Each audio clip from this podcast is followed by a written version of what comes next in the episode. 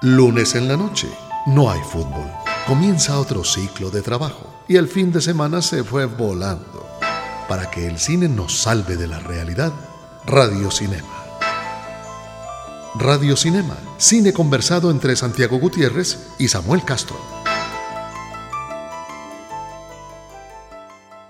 Días de luces en la calle, días de amistad y regalos y amigos y reuniones con la familia, días de Navidad. Eh, es lo que estamos celebrando por, por, esta época y el cine nunca ha sido ajeno a ese ambiente, digamos que es tan importante eh, en todo el mundo, porque la Navidad es una época que incluso si uno no comparte la religión católica, pues el fin de año hace que todo el mundo esté como en ese, en ese temperamento de, de celebración y de armonía. Eh, así que por eso hoy vamos a dedicar un programa en Radio Cinema al cine de Navidad, que no necesariamente es tierno ni piensen en películas de Hallmark, no, cine de todo tipo que se desarrolla en Navidad y que a nosotros, por supuesto, nos gusta mucho. Nos contaron, escuchamos, lo leímos por ahí. Habladurías de cine en Radio Cinema. Santiago, vos vos tenés, digamos, eh, algunas preferidas de películas de Navidad. Sí, digamos, lo, lo, primero que hay que decir es que el, la Navidad, muchos de los iconos navideños creo que se le deben al cine, su posicionamiento. Eh, que no, nuestra Navidad sea en gran parte la Navidad anglosajona, eh, con eh, pinos, que aquí no son tan comunes, con nieve, que aquí es demasiado escasa y con Santa Claus, que es un personaje ni cercano siquiera, tiene que ver mucho con Hollywood, creo. Eh, para empezar, yo para hablar, cuando me propusiste este tema, se me ocurren dos tipos de películas que son las que se desarrollan en Navidad, pero que no necesariamente es su protagonista en la que incluso podría incluir, para que entremos en lo local, una película como La Vendedora de Rosas, por ejemplo, que se desarrolla en nuestra Navidad, Ajá. pero podría haber sido en cualquier época, simplemente eh, a veces es usado por los directores como para a, em, enfatizar el drama, porque es, es, una época en la que en la soledad se vuelve más cruda, en la que la tristeza contrasta más con la alegría general. Y la otra, en la que evidentemente la Navidad es eh, la protagonista eh, y en la que hay, habría que partir de un clásico, de, de, de, la literatura eh, eh, británica en inglés, que es un cuento de Navidad de, de, Charles Dickens, que ha tenido muchas versiones a lo largo de la historia. Creo que, que para hablar de cine de Navidad hay que hablar de un cuento de Navidad. La última que vimos fue la que hizo Robert Zemeckis en, en 3D. Que era pero, con Jim Carrey. Que era con Jim Carrey, hacía los papeles, pero, pero que, que Zemeckis también había hecho antes con esa técnica de, varios, de utilizar el mismo actor en varios papeles con había hecho el Expreso Polar, el que también es de Polar, Navidad. Que también es de Navidad con Tom Hanks, exactamente. Pero digamos, el, el cuento de Navidad ha sido adoptado desde, desde esta un poco disparatada Scrooge con Bill Murray, ¿te acuerdas de esa película? Hasta clásicos de, de, desde los 50, incluso creería que más allá. Sí, eh, a, mí, a mí cuando pienso en cine de Navidad, eh, se me ocurren también como es, ese lado oscuro, ese, ese que vos decís de la ubicación de la Navidad, pero que no necesariamente tenga eh, tema navideño. A mí, por ejemplo, y ya vamos a hablar de ella, yo siempre que pienso en películas de Navidad pienso en Duro de Matar. Sí, claro. porque, porque, porque era, me acuerdo que era una, ese edificio, el Nakatomi Plaza de sí. Los Ángeles, que Ajá. es donde ocurre todo, Así es. estaban celebrando una cena de Navidad en la película, o sea, como una cena empresarial, Claro, una que- fiesta navideña. Que todo se vuelve más dramático. Es como, como esa utilización que hace Tim Burton en eh, eh, Eduardo Manos de Tijera, que también puede ser en cualquier, pero es que la Navidad tiene un drama y la nieve y el frío, qué sé yo.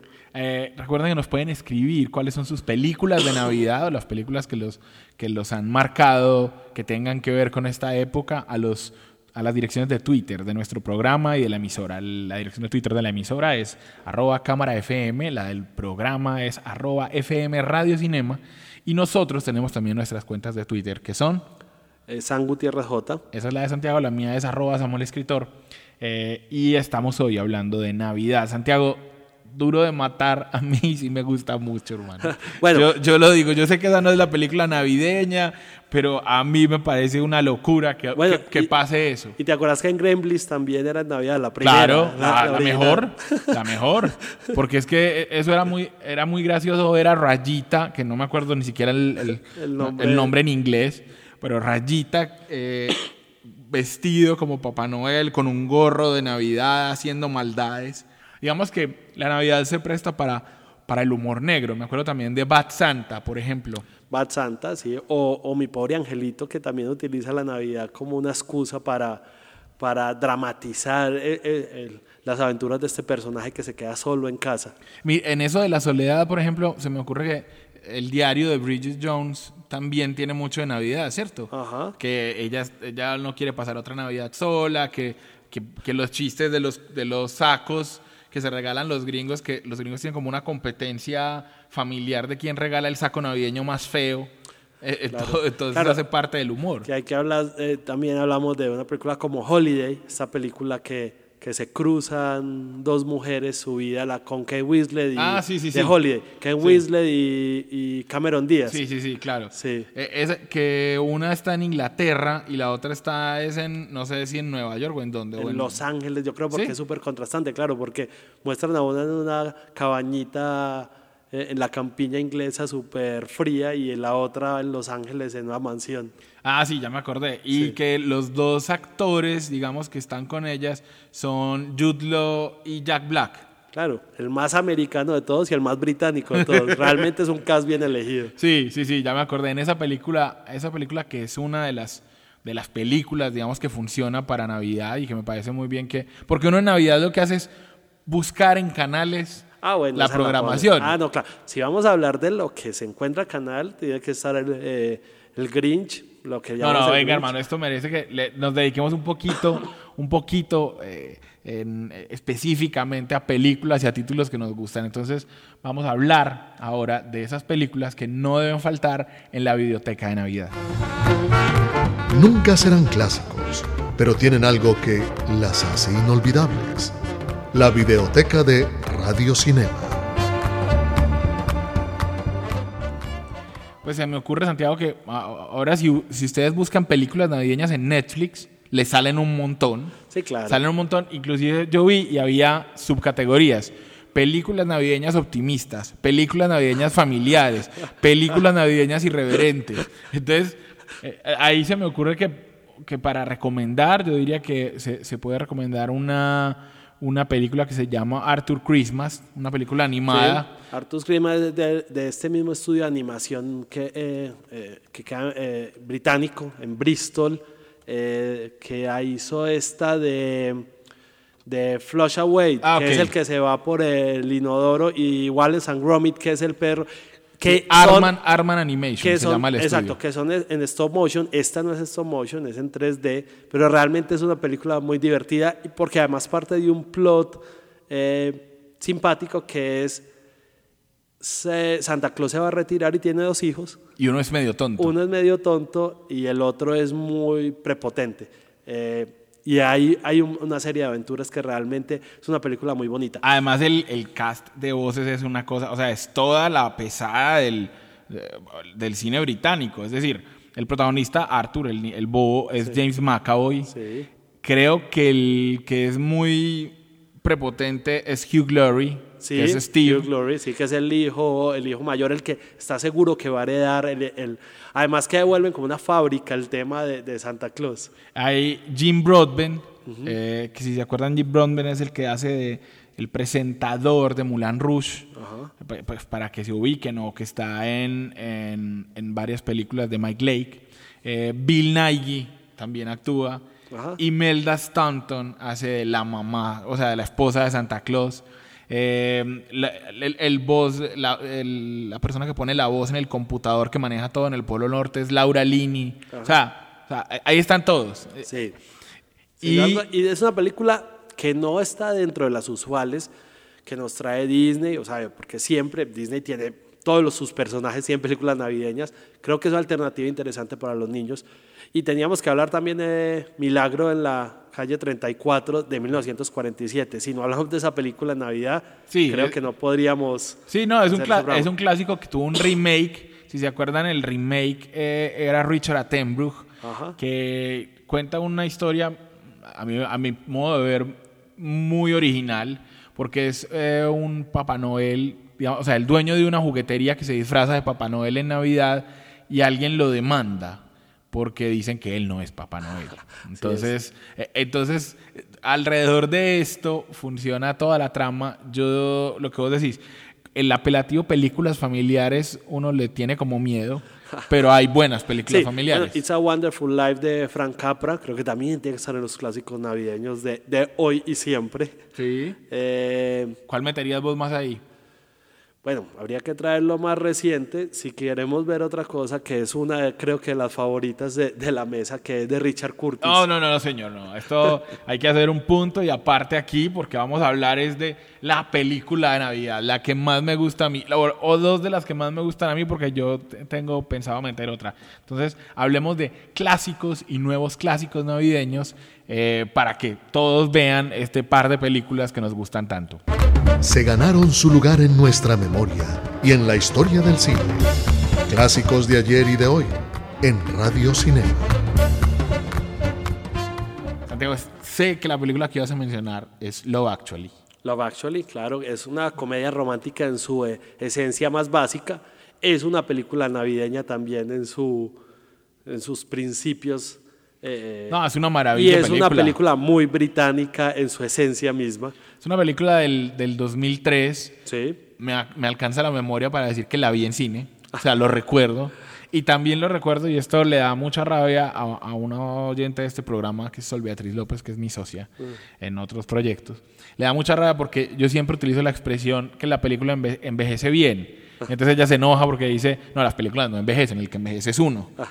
Entonces no sé si uno envejece mal. Sí. Pero yo me acuerdo cuando yo salí de la sala, no me gustó tanto. Ajá. Y ahora cada vez que la veo, no puedo parar de verla. O sea, la veo hasta el final si me la encuentro.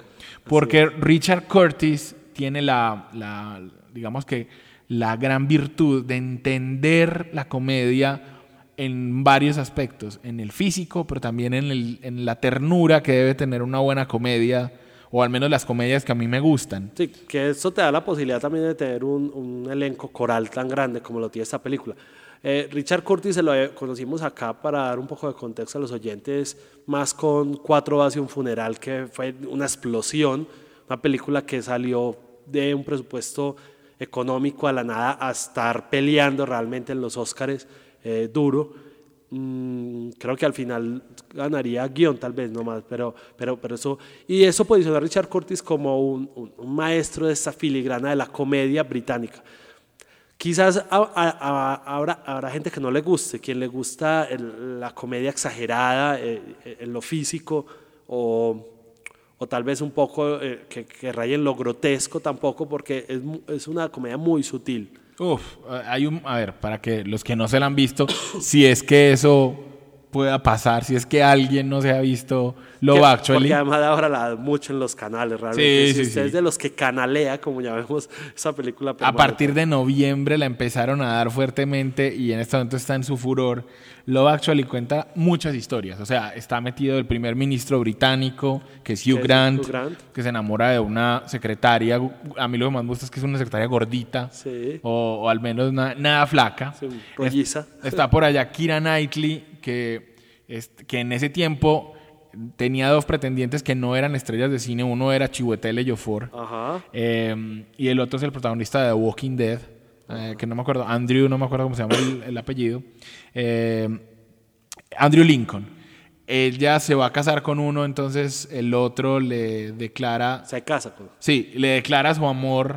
de. Eh, de eh. Eh, a eh, en una secuencia que ha sido copiada muchas veces porque le, le pone una grabadora, pone una canción y empieza a mostrar eh, letreritos. A lo Bob Dylan, eh, para- ex- ahora que está. Ahora que está de este moda año Bob fue el año de Bob Dylan. Eh, sí, está también la historia de Un matrimonio que de está un mal, viudo, que es Liam Neeson, Ah, sí. y un matrimonio que está mal. que son Emma Thompson y Alan Rickman. Sí. Está eh, Laura Lini, que conoce a un, a, un, a un tipo como brasilero y exótico. Y, eh, y el problema es que no puede estar con él porque tiene un hermano que tiene muchos problemas. Eh, está, ¿quién, ¿qué otra historia me falta? Está la del escritor que se va a Portugal. Ah, sí, claro, que eh, es nada más y nada menos que Colin Firth. Está la del muchacho que dice que si se va para Estados Unidos con el acento británico consigue novia, Ajá. que esa es fantástica. Y está también la del actor porno. Eh, Ah, sí. que el actor porno es, ¿cómo se llama? El, de, el, de, el del Hobbit, el que hace de Watson en, en, en, en la, en la nueva versión de, de, de Sherlock Holmes, Bueno. Martin Freeman. Eh, En fin, es, es una, es, eh, digamos, un cast que, que tiene nombres con pequeños papeles y una banda sonora también muy, muy Fantástica, cuidada. Pues, el- fantástica. Hacen, de hecho, hace ahí, digamos, hay una, una eh, burla un poco con el personaje de Bill Nighy, que es un cantante un poco venido a menos, que hace una versión precisamente de... De una canción que sí. sonaba en cuatro matrimonios y un La- entierro. exacto, la Richard de Wet, Pumpkin, Wet, la de Wet. Wet, Wet, Wet, Love is Ar- Around, que es Christmas is Around. Eh, entonces eh, hay varias historias muy divertidas que le dan como varias, varias capas a esta película Uf, que la- puede es- enfrentarla. Es una maravilla película, además, lo que te digo, no, no deja el drama, hay, hay drama metido ahí.